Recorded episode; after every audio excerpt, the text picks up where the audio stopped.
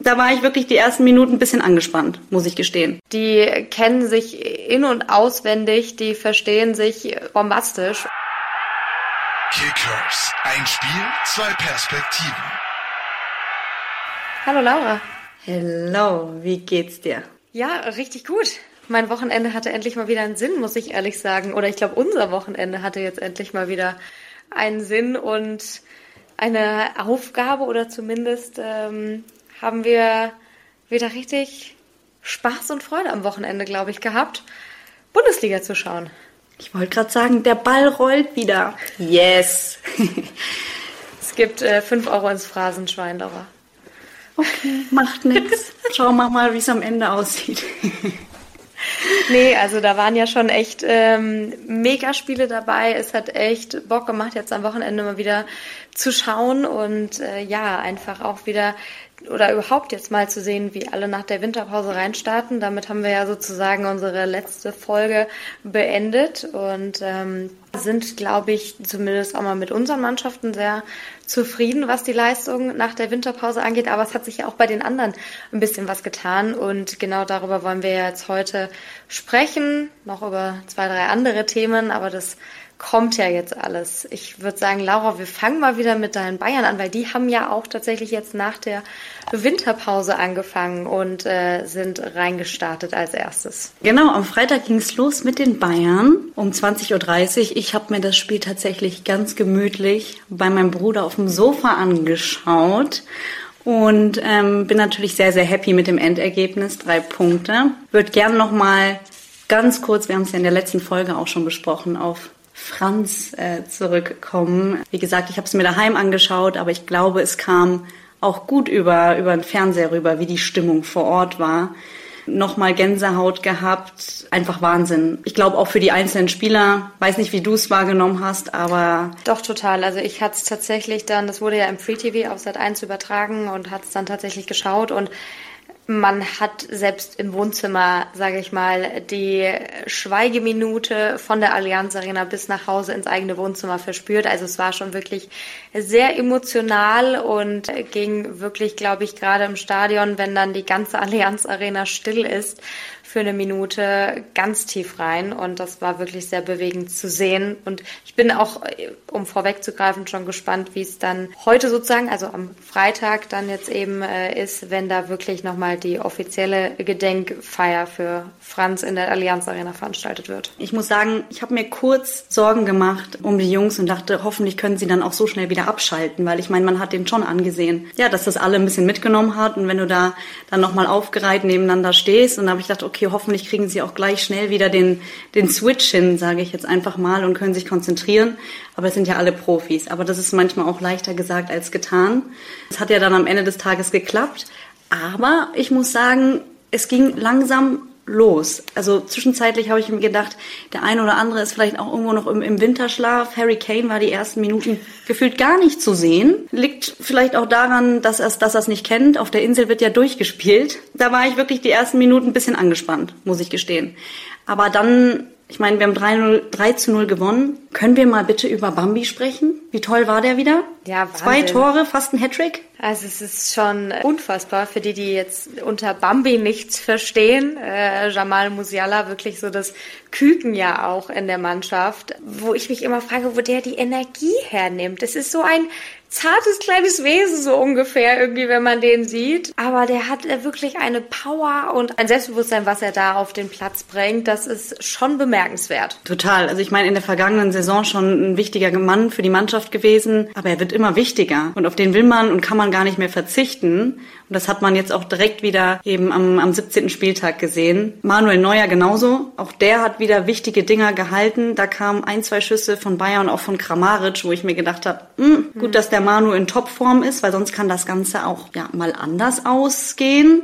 Der ist also, aber echt wieder mega in Form. Also nach seiner langen Verletzung hat er da schon wieder richtig gut reingefunden und ich finde, er ist echt zu einer eine Stärke wiedergekommen und man merkt ihm nicht an, dass er so lange ausgefallen ist. Also er bringt da schon die Manuel Neuer Moves, wie man sie kennt, wieder auf den Platz. Total. Weil wirklich eine halbe Stunde vor Schluss kam die TSG dann nochmal mehr ins Spiel und wenn dann mal so ein Ding nicht gehalten wird, auch wenn du 2-0 führst zu dem Zeitpunkt, dann kann das mal ganz, ganz, ganz anders ausgehen. Das kennen wir auch. Von daher bin ich froh, dass er da performt hat im Tor und natürlich auch, dass Harry Kane wieder einmal getroffen hat. Das war jetzt das 22. Tor und ich bin gespannt, wo wir am Ende der Saison stehen, ob wir einen neuen Torrekord haben. Ja, der stellt sich schon ganz gut an. Also da habt ihr schon, glaube ich, einen relativ guten Kauf gemacht. Ich weiß nicht, ob man sagen kann, dass mit den 22 Toren jetzt sozusagen seine 100 Millionen, die er gekostet hat, wieder drin sind. Aber ich glaube, ich hatte irgendwo gelesen, irgendwie nach 100 Tagen, die er dann bei Bayern war ähm, und äh, 100 Millionen, hat sich das in jedem Fall rentiert. Genau, und wir sind ja noch lange nicht am Ende, er ist auf einem guten Weg und, und dann schauen wir mal, wo wir am Ende landen. Aber es kann ja nur besser werden, weil jetzt ist ja auch Eric Dyer am Start, ja, sein guter Freund, der wird ihn vielleicht noch ein bisschen mehr beflügeln. Beflügeln ist ja ein gutes Stichwort, weil danach ging es ja erstmal nach Faro. Schöner Übergang. Schöne mhm. Überleitung, glaube ich, muss gerade mal kurz selbst loben. Aber genau, da sind aber auch nicht alle mit ins Trainingslager geflogen. Da fehlen ja ein paar. Ja, also ich glaube, Kimmich ist bewusst zu Hause geblieben, beziehungsweise aus privaten Gründen. Wir haben schon wieder eine schwangere Spielerfrau. Viertes Kind steht kurz vor der... Viertes Kind. Der Junge ist 28 und die erwarten ihr viertes Kind. Ich weiß gar nicht, wo das noch hinführen soll vor allem die Kinder haben auch so eine Energie. Ne? Ich kann ja mal kurz hier ein paar, äh, ein paar äh, Insider-Infos reinwerfen. Ich habe ja eine Zeit lang in der Allianz Arena bei Do Co. auch gearbeitet, in der Players Lounge beim FC Bayern. Ich durfte mich da natürlich als BVB-Fan nicht großartig äußern, sonst wäre ich da wahrscheinlich hochkant rausgeflogen. Aber die hatten halt eben auch ihre Kinder mit und die drei Kinder vom Kimmich, die sind da so dermaßen rumgelaufen. Also die mussten wahrscheinlich noch die äh, oder haben seine Energie mit in die in die Players Lounge gebracht. Und wenn da jetzt noch so ein so ein vierter Kimmich-Stöpsel da rumrennt, ja, gute Nacht. Also, nee, auf jeden Fall alles Gute ihm natürlich. Äh, ist ja schön, wenn die Familie wächst. Aber deswegen hat er sich ja entschieden, ähm, daheim zu bleiben und eben nicht mitzufahren. Genauso wie natürlich Kim und Masraui nicht mitgefahren wegen dem Afrika- und Asien-Cup und ja auch äh, Daniel Perez, der Ersatztorwart, verletzungsbedingt, Bruna Saar auch verletzungsbedingt und Gnabry auch verletzungsbedingt. Also ihr habt da, glaube ich, auch relativ viele junge Spieler ja auch mitgenommen. Und jetzt fallen da aber auch schon wieder eigentlich zwei Gesetzte irgendwie ja auch mit Delicht und mit Upamecano weg. Also ich, ich, so richtig kommen wir auch nicht in die Gänge. I know. Es ist wirklich schlimm. Gut, was soll man machen? Damit muss man immer rechnen. Jetzt stehen wir am Anfang der Hinrunde. Ist natürlich nie, ist es nie passend. Gut, müssen, müssen wir weitermachen. Ich bin froh, dass Eric Dyer jetzt da ist. Ähm, jetzt gerade wenn wir über Opa sprechen, ich glaube, es ist einfach wichtig, dass wir uns hinten und vor allem auch hinten rechts weiterhin gut aufstellen. Ja, und Nordi Mukiele ist ja auch immer noch ein Thema. Eric Dyer sehe ich ja eher in der Innenverteidigung oder beziehungsweise wird ja auch dann eher in der Innenverteidigung spielen. Umso wichtiger ist es, wenn Nordi Mukiele dann hoffentlich irgendwann kommt. Es sieht ja gut aus. Paris ist zum ersten Mal wirklich verhandlungsbereit. Die Türen, oh nee, ich will nicht schon wieder ins Phrasenschwein einzahlen müssen. Ich, ich ähm, sag jetzt da, Satz beendet. Nee, aber das wäre natürlich auch wichtig, wenn, wenn Mukele da jetzt noch in den nächsten Tagen da dazukommen würde, wenn das klappt. Weil, wie du sagst, es fallen einige Spieler verletzungsbedingt auf und ja, die Saison geht jetzt erst wieder richtig los und wenn dann die englischen Wochen kommen und es weitergeht, dann wird es eher noch mal schlimmer, was, was das betrifft. Ja, aber ich glaube, es ist auch schön zu sehen. Ich hatte heute Bilder gesehen äh, aus dem Trainingslager von, von Bayern dass Eric Dyer und Harry Kane ja nicht von der Seite voneinander abweichen, also dass sie wie so ein altes Ehepärchen da die ganze Zeit rumlaufen, ist ja auch, die verbindet irgendwie, glaube ich, fast zehn Jahre bei Tottenham Hotspur, also da ist schon eine tiefe Freundschaft, die da auf jeden Fall verbunden ist, was vielleicht ja auch den Bayern gut tut, wenn da so ein eingespieltes Team irgendwie oder zumindest eingespielte Spieler, die bei einem Verein gespielt haben, jetzt Bayern unterstützen. Das kann schon funktionieren. Also ich würde es euch wünschen, dass da mit und dann eben noch mit Mukele die ganze Transfer- und Spieler- und Aufstellungsthematik dann äh, sich auch mal gesettelt hat und alle wieder irgendwann fit sind und ihr da nicht, nicht so wenig auf der Bank sitzen habt. Ja, und wer uns sicherlich auch helfen wird, wenn er dann mal endlich unterschreibt, ist Max Eberl ja, künftiger Sportvorstand dann. Ähm, Brazzo ist ja jetzt schon was länger weg und ich glaube auch, auch so jemand, ja, mit, mit einer großen Erfahrung. Bei Gladbach, zuletzt bei Leipzig, der kann da was reißen, beziehungsweise ist dann einfach wichtig für den Verein. Ähm, ja, ich glaube, dass der da nochmal neuen Wind mit reinbringt und äh, da oben bei den wichtigen Entscheidungen auch nochmal eine, eine ganz gute Stütze sein wird und eine ganz gute Sichtweise auf die ganzen Dinge bringt und den Bayern da auch irgendwie ganz gut tut. Das er hat ja sogar in der Bayern-Jugend gespielt. Noch kurze ja. Zeitinfo. Das heißt, er kennt den Verein ja. vielleicht da auch irgendwie schon etwas länger und ich glaube, das, das schadet ja nie. Deswegen ja. freue ich mich, wenn er jetzt dann irgendwann unterzeichnet und da auch am Start ist. Das ist genau richtig. Dann kommen wir mal zu meinem BVB. Die, Bitte. Äh, vielen Dank, ich habe selbst auf mich übergeleitet. Ähm, auf jeden Fall muss ich sagen, bin ich sehr, sehr zufrieden. Es war kein Unentschieden am Wochenende. Es war mal, ja, es war Pflichtaufgabe eigentlich zu gewinnen mehr aber auch nicht. Also es war schon alles fein, wie sie gespielt haben. Sie haben echt eine Zeit lang gebraucht, also so ein bisschen ähnlich wie die Bayern. Haben sie da noch bei dem ein oder anderen Spieler in der, im Winterschlaf gehangen? Nee, aber ich muss schon sagen, also die haben irgendwie vor allem gerade dann in der zweiten Halbzeit echt eine richtig gute Leistung auf Platz gebracht, sind da mit einem 1-0 in die Halbzeit, nachdem Julian Brandt uns da erlöst hat, sage ich jetzt mal, und ähm, das Tor gemacht hat gegen Darmstadt. Also das war schon ganz gut und dann äh, mit der Einwechslung von Sancho und Reus im Doppelpack. Also ich glaube, dieses Duo könnte jetzt in der Rückrunde sehr, sehr entscheidend sein für Dortmund. Da hat es richtig Spaß gemacht zuzuschauen und Sancho hat dann auf Reus aufgelegt und Reus hat das Tor gemacht. Also das war irgendwie so ein Ding, wo man sagt, okay, wenn man jetzt so rein startet, kann das eigentlich nur gut werden. Die kennen sich in- und auswendig, die verstehen sich bombastisch und harmonieren einfach super gut da im Angriff. Und von daher war das schon echt schön anzusehen. Und äh, wie gesagt mit dem 3-0 dann am Ende, Mokoko hat dann noch an der Nachspielzeit getroffen, war das auf jeden Fall sehr solide und nur ein Tor weniger, als ich sogar getippt habe. Also war ich schon ähm, sehr happy, dass es alles so sich ergeben hat.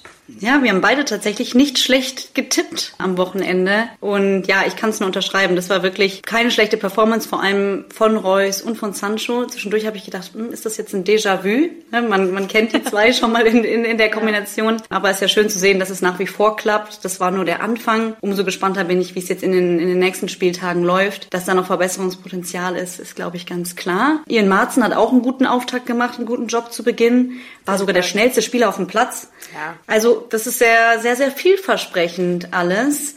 Wie stehst du zum Thema Füllkrug? Ja, wir haben natürlich so zwei, drei Baustellen, muss man ja auch sagen. Bei uns ist auch nicht immer alles äh, Friede, Freude, Eierkuchen. Da wird natürlich auch viel gemunkelt und viel in den Raum geworfen, äh, da, weil Füllkrug einen wichtigen Treffer vielleicht vergeben hat oder eine Chance jetzt nicht so genutzt hat, wie man es vielleicht von ihm kennt. Da wird dann direkt vorausgesagt, äh, dass er in Zukunft auf der Bank sitzen wird oder dass er halt einfach eben nicht mehr die Leistung anscheinend abrufen kann, die man sich nach diesem Wechsel von Werder Bremen vielleicht erhofft hat. Aber ja, Mai, vielleicht hat er jetzt auch nicht den besten Tag, aber du musst natürlich einfach in so einer Rückrunde, gerade in der Bundesliga, wenn du da oben mitspielst, hatten wir auch letztes Mal schon jedes Mal eine Leistung abrufen. Und von daher, ich äh, glaube, dass man die nächsten Spiele jetzt noch abwarten muss und dann mal gucken muss und da jetzt nicht zu vorschnell eine Entscheidung oder Vorurteile treffen sollte, weil ich meine, man hat auch den ganzen Winter oder die Winterpause über gemunkelt, dass jetzt Terzic da irgendwie vom Fenster weg sein wird. Ganz ehrlich, ist auch nicht der Fall. Fall und war jetzt auch nicht mehr in letzter Zeit spruchreif. Also da hat man auch nicht mehr drüber geredet. Von daher wäre ich da einfach vorsichtig. Da wäre ich eher ein bisschen kritischer bei Niklas Süle. Da muss ich echt sagen, also der kann sich einfach irgendwie in letzter Zeit nicht so wirklich beweisen. Chan hat ja auch für ihn von Anfang an, also am Anfang eher gespielt. Und von daher ist es irgendwie ein bisschen schwierig, weil er muss sich sowohl in der Bundesliga als auch bei seiner Position in der Nationalmannschaft gerade echt auf gut Deutsch gesagt in den Hintern beißen, dass er da mal wieder in die Gänge kommt, weil er da einfach nicht wirklich die Leistung und das Fitnesslevel abrufen kann, was man in der Bundesliga von ihm erwartet. Und da würde ich eher mal ein Auge drauf werfen. Außerdem, jetzt habe ich eine schöne Überleitung, also nochmal auf, auf, um auf Füllkrug äh, zu sprechen zu kommen, ist er ja nicht der Einzige, der da eine, den wichtigen Treffer vergeben hat oder der da Chancen ausgelassen hat. Da waren am Wochenende tatsächlich viele Spieler von betroffen und vor allem, wenn wir uns mal die Konferenz am am Samstag um 15.30 Uhr anschauen, da sind nur sechs Tore gefallen. Also ja. da war deutlich mehr drin. Total. Also ich habe immer nur gewartet und gewartet und geguckt und irgendwie ist nicht wirklich was gefallen. Also ich meine, wir haben irgendwie dreimal unentschieden und äh, dann irgendwann fiel noch ein Tor in der allerletzten Minute der Nachspielzeit so ungefähr. Also da ist schon noch Luft nach oben, glaube ich, bei ein paar. Dann lass uns doch direkt über die Leverkusener sprechen. Du hast es gerade schon angedeutet. Die haben in der Nachspielzeit das 1 zu 0 dann doch noch ja, auf die Kette bekommen und sind Herbstmeister geworden. Jetzt ist es amtlich. Ich habe ja in der letzten Januar. Folge. das ist auch Wahnsinn. Aber ja, es ist so. Mhm. Genau, ich habe ja in der letzten Folge noch gesagt, mh, mm, Leverkusen ist nur Wintermeister Jetzt können wir es aussprechen, sie sind Herbstmeister geworden, egal was Bayern gegen Union macht. Bayern hat keine Chance mehr, aber auch verdient. Wieder ganz klar. Also natürlich war es auch zäh. Wie gesagt, sie hatten total viele Torchancen. 12 zu 0 Ecken für Bayern. Trotzdem hat es bis zur Nachspielzeit gedauert. Xavi Alonso musste ohne Florian Wirtz starten verletzungsbedingt. Also der, er war zumindest noch angeschlagen. Das heißt, er kam dann erst in der 60. Minute. Aber auch dann hat man gemerkt, hat das Spiel immer mehr Fahrt aufgenommen. Und sie sind vor allem, wie sagt man so schön, sie sind halt einfach dran geblieben. Sie haben sich da nicht unterkriegen lassen. Du hast bis zum Ende gemerkt, dass diese Mannschaft kämpft und dass diese Mannschaft diese drei Punkte unbedingt haben wollte. Ja, auf jeden Fall. Sie brauchten vielleicht ein bisschen, ich meine, sie mussten auch auf wir müssen ja auch gerade auf ein paar Spieler verzichten. Also da hat man schon gemerkt, dieses i-Tüpfelchen da oben, das hat irgendwie gefehlt. Deswegen kam auch, glaube ich, dieser Treffer erst super, super spät. Und ich kann mir vorstellen, dass Schabi da auch in der, in der Kabine schon nochmal eine Ansage gemacht hat und es vielleicht im nächsten Spiel dann auch nochmal früher passiert oder ein bisschen ähm, besser wird. Aber das war schon, der Wille war auf jeden Fall da. Also die zeigen da jedes Mal echt einen Kampfgeist und sind da dran, die Leverkusener. Deswegen, ähm, wie du sagst, ja, also Leverkusen Leverkusen ist da auf jeden Fall jetzt wirklich verdienter Herbstmeister geworden. Die haben da schon einfach echt ein gutes oder gute Spiele in der letzten Zeit äh, auf die Bühne gebracht und ich glaube, dass jetzt auch Xabi Alonso da in der letzten, äh, nach dem letzten Spiel einfach irgendwie vielleicht auch nochmal ein paar Wörtchen in der Kabine gesagt hat, dass es bei den nächsten Spielen ein bisschen früher mit den Toren passiert. Ja, und vor allem, wenn man sich dieses Durchhaltevermögen und diese Willenskraft anschaut, dann mache ich mir aus Bayern sich wirklich Sorgen, beziehungsweise glaube, dass es wirklich sehr, sehr spannend werden kann bis zum Ende, wenn die weiterhin da so dranbleiben. Ja, total.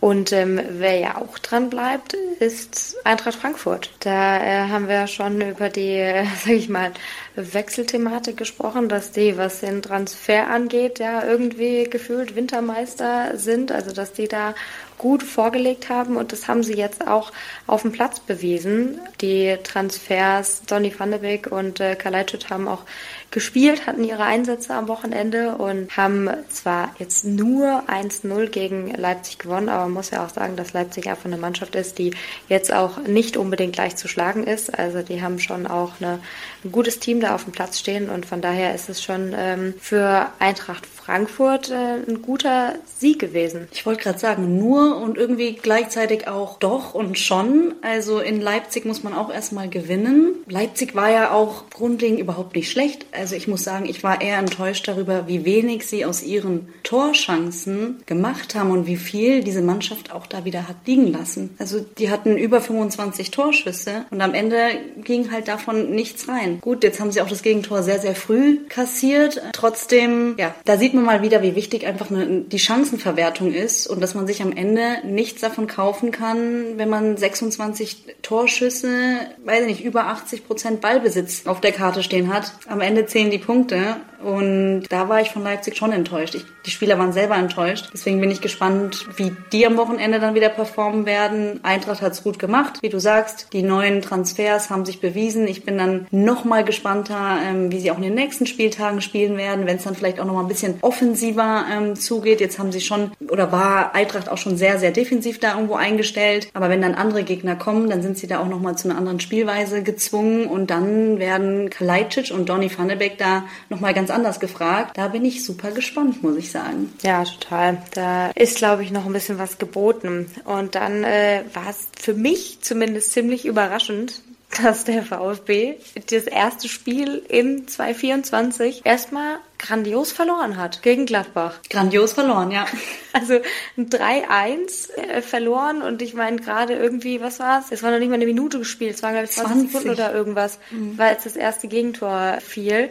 Also das war schon irgendwie krass zu sehen, wo du dir dachtest, so, das ist die äh, Übermannschaft und das ist einfach irgendwie hier der Durchläufer schlechthin in dieser Saison. Aber ja, das war irgendwie nix. Du, also da muss ich sagen, wir haben ja eben schon über Winterschlaf gesprochen, aber der Preis geht wirklich an VfB. Sorry. Also die haben es wirklich gezeigt, ähm, nach 20 Sekunden, wie du gesagt hast, das erste Gegentor nach 20 Minuten schon das zweite Gegentor. Wo waren die denn? Ich weiß ja. es nicht. Ich meine, das ist jetzt das dritte Spiel ohne Gyrassi und die dritte Niederlage auch für den VfB ohne Gyrassi. Und der wird noch ein bisschen fehlen. Ja, das ist das halt. Da ähm, ist noch ein bisschen Pause für den angesagt. Da muss der VfB noch ein bisschen ranklotzen, äh, bis sie da auf ihn wieder zählen können. Aber das äh, war jetzt irgendwie nicht so ein Start, den man sich vielleicht für das Spiel im neuen Jahr und nach der Winterpause erhofft hat. Also ich meine, klar, jetzt Gladbach ist auch kein ganz schlechter Gegner. Die Fohlen, die machen da auch einen guten Job. Also die können, da braucht man sich nicht verstecken. Aber es war einfach, glaube ich, für jeden klar oder wäre für jeden klar gewesen, dass der VfB genauso weitermacht, wie er eigentlich in der, in der Hinrunde oder zumindest in den letzten Spielen irgendwie auch performt hat hat. Voll. Also da habe ich mir auch mehr erwartet. Gut, jetzt ist es so, wie es ist. Ich hoffe oder ich bin gespannt, wie, wie der nächste Spieltag aussehen wird. Für Gladbach natürlich umso besser. Also wie du sagst, Gladbach ist keine schlechte Mannschaft, war aber in der Saison oder in der in den ersten Spieltagen auch nicht so gut oder hat nicht so gut performt, wie man sie eigentlich kennt. Von daher für Gladbach ein ganz wichtiger Sieg. Vor allem, wenn man sich mal anschaut, was die für ein Programm noch vor der Nase haben. Das schöpft natürlich auch Selbstbewusstsein. Ja, das ist auf jeden Fall ein äh, wichtiger Sieg gewesen. Und dann dann äh, haben wir noch die Kölner auf dem Plan, beziehungsweise die auch noch nicht gewonnen haben. Ja, also es sah ja gut aus. Sie haben ja auch ein, ein schönes Führungstor erzielt und dann stand es am Ende doch wieder 1-1 und es ist nur ein Punkt und drei Punkte wären schon wichtig gewesen für den FC Köln, gell? Ja, vor allem ich hatte, als ich das Spiel gesehen hatte, das war so krass, wie das Stadion ausgerastet ist, als Köln diesen Treffer gemacht hat und die dann 1-0 vorne lagen. Also da ist bei allen gefühlt so eine richtige Erleichterung. So eine Befreiung. Äh, ja, so ein Befreiungsschlag war das wirklich. Also das war echt krass zu sehen, dass sowohl die Mannschaft als auch die ganzen Fans, äh, inklusive neuer Trainer, da ähm, wirklich so einmal richtig tief durchgeatmet haben. Ja, und das dann leider Gottes doch irgendwie noch aus der Hand gegeben haben am Ende und äh, mit nur einem Punkt davon gehen konnten. Satz mit X war wohl nix. Ich möchte heute ins Phrasenschwein wirklich eins. Ich, ich merke schon, Laura, das wird richtig teuer heute.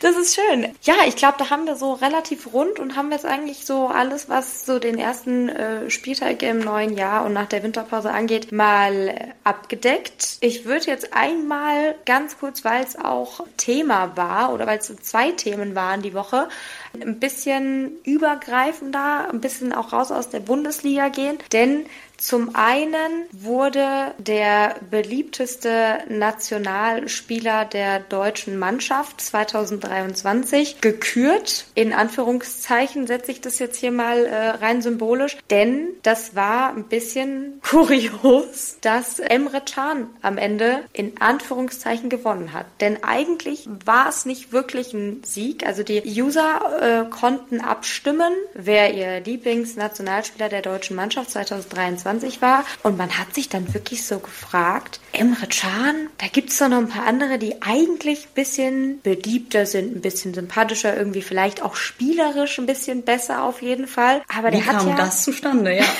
Der hat ja mit knapp 65 Prozent diese Wahl anscheinend gewonnen. Aber auch nur, weil auf Ex, ehemals Twitter, ein Post und sämtliche Hashtags losgetreten worden. Wählt Emre Can und für Emre Can und meine Stimme für Can. Und irgendwie hat es so einen Lauf genommen, dass alle auf diesen Zug aufgesprungen sind und sich gedacht haben, ja, machen wir doch mal. Ja, also ich habe auch nur die, die Schlagzeile gelesen und dachte mir, was habe ich jetzt verpasst? Wie kam das denn zustande? Niederlande. Vor allem ich habe mich erstmal, muss man ehrlich sagen, ich habe mich ja erstmal gefreut und dachte mir so, geil, Dortmunder Spieler, schön da vorne mit dabei. An zweiter Stelle Niklas Füllkrug, auch ein Dortmunder Spieler. Und erst an Rang 3 kommt dann Musiala vom FC Bayern. Da dachte ich so, ja, schon okay. Und als ich mich dann da weiter durchgelesen habe, dachte ich mir so, warte mal, weil auch dieser Abstand so enorm war, dass ich mir sage, okay, das kann ja nicht sein. Ja, war doch klar, ähm, dass da etwas nicht stimmt. Also ich weiß auch nicht, was da äh, genau war und was da schiefgelaufen ist. Ja, und wenn wir schon bei Preisverleihungen und Trophäen und Kuriositäten auch irgendwo ja sind, gehen wir nochmal in den internationalen Fußball. Denn am Montag wurde der Weltfußballer des Jahres oder der letzten Saison ausgezeichnet. Das wird auch unter dem Namen The Best wird es ausgerufen. Da hat wie zu, was heißt wie zu erwarten? Es war eigentlich nicht zu erwarten, aber irgendwie auch schon Lionel Messi wieder gewonnen, der ja bei Inter Miami, bei dem äh, Verein von David Beckham spielt. Und ich weiß nicht, Laura, kennst du diesen Unterschied auch zwischen Weltfußballer und es gibt ja noch den Ballon d'Or? Also mir war das nicht so klar. Ich habe tatsächlich immer beide Preisverleihungen angeschaut, aber der genaue Unterschied, jetzt muss ich mich outen, ist mir nicht so bewusst. Okay, weil ich habe mich da dann mal so ein bisschen reingelesen und versucht es zu verstehen. Sie sind ziemlich ähnlich, es gibt aber ein paar Unterschiede. Also du hast jetzt mal beim Ballon d'Or ist die Bewertungsgrundlage die individuelle Leistung, auf der bewertet wird, wie derjenige in der Mannschaft irgendwie spielt, wie die, wie das Talent ist und äh, wie der Sportsgeist auch von dem, äh, von derjenigen Person ist. So. Und dann werden sozusagen 30 Spieler sozusagen in den Ring geworfen und dann wird eine, werden Journalisten oder Fachjournalisten eben dazu aufgerufen, ihren ähm, Spieler zu wählen, den sie dafür am besten finden. Und das ist auch eigentlich der preisträchtigere Preis sozusagen, also diese preisträchtigere Auszeichnung dafür. Und da, genau, das ist eben der Ballon d'Or. Also da ist sozusagen das Fachjournalisten das entscheiden. Und beim Weltfußballer des Jahres, wie ich auch eben gesagt habe, also bei The Best ist es eben so, dass die FIFA das ins Leben gerufen hat und dass der erste Gewinner auch überhaupt davon war Lothar Matthäus, unser Lodder. Ja, der war, äh, der war da der Erste. Und da ist es so, dass elf Spieler zur Wahl stehen. Und die Jury besteht aus Trainern der Nationalteams, aus den Spielführern der Nationalteams, also immer einem, und auch noch Fachjournalisten, die da mitspielen, also die da mitentscheiden dürfen und Fans, die ihr Voting auch ähm, abgeben können auf der Website. Wichtig sind aber tatsächlich die Stimmen der Trainer und der Spielführer, die dann am Ende auch ähm, jetzt bei der Entscheidung am Montag das ähm, ausgemacht haben zwischen Messi und Kilian Mbappé, der auch nominiert war, und Erling Haaland war auch noch nominiert. Ich hätte mich natürlich sehr für Erling Haaland gefreut, ehemaliger BVB-Spieler. Man muss auch sagen, er war auch eigentlich wirklich der Favorit. Und ich hatte mir tatsächlich mal so ein paar Zitate von verschiedenen, äh, sag ich mal, Klatschblättern oder Journalisten dann durchgelesen, die ähm, nach dieser Verleihung äh, zum Beispiel geschrieben haben. The Sun äh, hat geschrieben, What the hell, also wie Haaland. Lionel Messi hat viele in London schockiert, als er Erling Haaland bei der Verleihung besiegte. Also die Sun ging definitiv davon aus, dass Erling Haaland da irgendwie ähm, gewonnen hätte. Der Daily Mirror schreibt, angesichts der erstaunlichen Jahre, die sowohl Haaland als auch Mbappé hatten, war nicht damit gerechnet worden, dass die Fußballikone Lionel Messi den Preis mit nach Hause nehmen würde. Der Kurier aus Österreich hat geschrieben, die Wahl zum Weltfußballer des Jahres hat ein überraschendes Ergebnis gebracht. Nicht der klar favorisierte Erling Haaland, sondern Lionel Messi heimste am Montag in London die preisträchtige Auszeichnung ein. Für den Rekordgewinner aus Argentinien ist es die achte Trophäe. Allerdings ähm, hat die Kür doch einen Schalenbeigeschmack, so ein äh, österreichischer Begriff. Aber es hatte einfach so ein bisschen was, ja, es wird halt wieder Lionel Messi, weil den kennt jeder und das ist irgendwie der beste Spieler. Aber wenn man halt mal überlegt, was Haaland, der bei Manchester City wirklich eine Saison abgeliefert hat und ein äh, Spiel abgeliefert hat Und das konnten viele nicht verstehen. Parallel dazu wurde ja sein Trainer Pep Guardiola, es werden ja nämlich nicht nur Männer gekürt, das ist natürlich so die, ähm, die höchste Stufe bei diesem Award, sondern eben auch Trainer und auch Frauen. Und beim Trainer wurde eben Pep Guardiola ausgezeichnet. Und das war wieder so ein bisschen so, wo ich mir dachte, manchmal versteht man den Fußball auch irgendwie nicht. Ja, und vielleicht auch nochmal, du hast es ja schon erwähnt, also es, es stimmen auch Spieler ab, beziehungsweise Trainer. Also es war ja auch unser Nationalmannschaftskapitän Ilkay Gündogan war am Start, genauso wie unser Bundestrainer Julian Nagelsmann. Ilkay Gündogan hat für Haaland gestimmt und Julian Nagelsmann für Mbappé, also keiner für Messi. Ja, nur kurz dazu dieses eine, was wir mal ausholen wollten, weil das eben jetzt so durch die Medien geht und will ich das mal auch, weil wir es eben jetzt auch noch nicht am Anfang zu 100 Prozent wussten, wie sich das zusammensetzt, einfach mal äh, kurz den Erklärbär hier gespielt. Okay, ich glaube, so langsam muss ich auch irgendwas ins Phrasenschwein werfen. Ähm, teuer. das wird heute richtig teuer. Aber jetzt kommen wir nochmal ähm, so ein bisschen abschließen. Wir wollen ja auch auf den nächsten Spieltag schauen und vor allem auch auf die nächsten Spiele. Ich spreche jetzt extra in Mehrzahl vom FC Bayern, weil Laura, da steht ein bisschen was bei euch jetzt in den, in den nächsten Tagen bzw. den nächsten Wochen auch irgendwie an. Total. Wir haben in Summe drei Heimspiele. Also wir sind jetzt gegen Hoffenheim gestartet. Jetzt kommt am Wochenende Bremen und dann kommt noch die Union. Das ist ja noch unser Nachholspiel, was aufgrund des Wetters verschoben werden musste. Ich hoffe, es wird nicht wieder verschoben. Also wenn das Wetter so bleibt, fällt es vielleicht nochmal aus. Ich wollte das sagen. Also momentan, hm, ja, das könnte, könnte interessant werden. Schauen wir mal. Auf jeden Fall kommt jetzt erst kommt jetzt erstmal Werder ähm, nach München am Sonntag um 15.30 Uhr. Und Werder hatte ja jetzt am Wochenende gegen Bochum gespielt. Und tatsächlich haben sowohl Duxch als auch Bittenkurt die fünfte gelbe Karte kassiert. Was heißt das? Fünfte gelbe Karte bedeutet, dass weder Bittenkurt noch Duxch nach München anreisen werden. Die beiden sind gesperrt und ähm, deswegen bin ich mir auch ziemlich sicher, was heißt deswegen bin ich mir ziemlich sicher, dass wir gewinnen, aber das, das macht natürlich auch wieder was mit der Mannschaft, sowohl für Bayern als auch für, für Bremen und deswegen bin ich mir ziemlich sicher, dass wir das gewinnen. Wir haben in der Hinrunde 4 zu 0 gewonnen in Bremen und ich sage, das wird wieder ein 4 zu 0. Union tippe ich direkt noch mit, die spielen nämlich am Mittwoch, am 24. dann um 20.30 Uhr. Das heißt, Bayern hat eine englische Woche vor sich, auch das werden wir gewinnen. Ich sage, das wird ein 2-0. Ja, jetzt werdet ihr auf jeden Fall mal mal schauen, ob die, ob die Siege so eintreffen und ähm, wer dann da auch bei euch so auf dem Platz stehen wird bei den jeweiligen ähm, Spielen. Ich glaube, das wird ganz interessant. Wir haben ja aber noch ein paar andere gute Spiele da beim ähm, nächsten Spieltag auf dem Plan. Wir haben das Topspiel zwischen Leipzig und Leverkusen. Dann äh, haben wir Bochum gegen den VfB. Am äh, Sonntag spielt dann noch Gladbach gegen Augsburg. Und wir spielen am Samstag 15.30 Uhr in Köln, gegen Köln. Was glaube ich auch interessant wird, weil wir haben in der, wir haben in der Hinrunde nur 1-0 gegen Köln gewonnen. Also ich muss sagen, es ist dann immer so ein bisschen, das ist zwar, ich meine, die stehen auf dem 17. Platz Köln mit ihrem 1-1 da ähm, am Wochenende, aber es ist trotzdem immer ein unangenehmer Gegner. Also ich bin so ein bisschen hin und her gerissen, ob die Dortmunder das jetzt so weiterfahren. Ich bin trotzdem guter Dinge und glaube, wenn das Duo mit Sancho und Reus da vorne echt Gas gibt, dass wir da diesmal wenigstens irgendwie, oh, ich bin mal ganz knapp, ich tippe mal ein 2-1 für Dortmund. Mhm. Ja, also ich muss sagen, ich beneide euch da auch nicht um, um die aktuellen Gegner, weil das kann wirklich unangenehm werden. Also jetzt habt ihr ja schon gegen Darmstadt bewiesen, okay, ihr habt es hinbekommen, aber in Köln wird es auch nicht leichter. Bin gespannt. Es sind auch immer einfach unangenehme Gegner irgendwie. Vor allem hatte ich auch an der Hinrunde manchmal so ein bisschen das Gefühl, dass sich Dortmund, auch wenn sie oben mitspielen, gerade bei solchen Gegnern, die eher so ein bisschen im Keller rumtummeln, sich dann an das Niveau und an das Level von den Mannschaften angeglichen hat und genauso gespielt haben.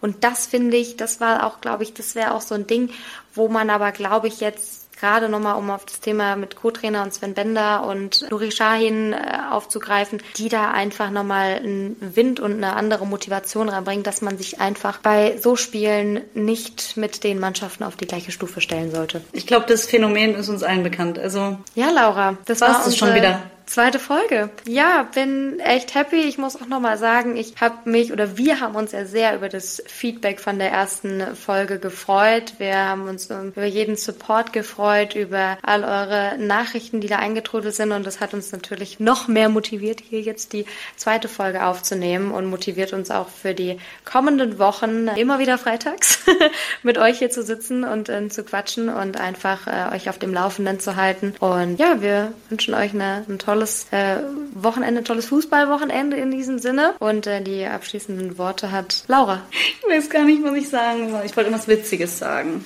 Ich habe nichts Du hast heute schon genügend ins Phrasenschwein geworfen, Laura. Ich habe wirklich genügend Sätze ins Phrasenschwein geworfen. Von daher sage ich einfach Servus. Ciao, macht's gut.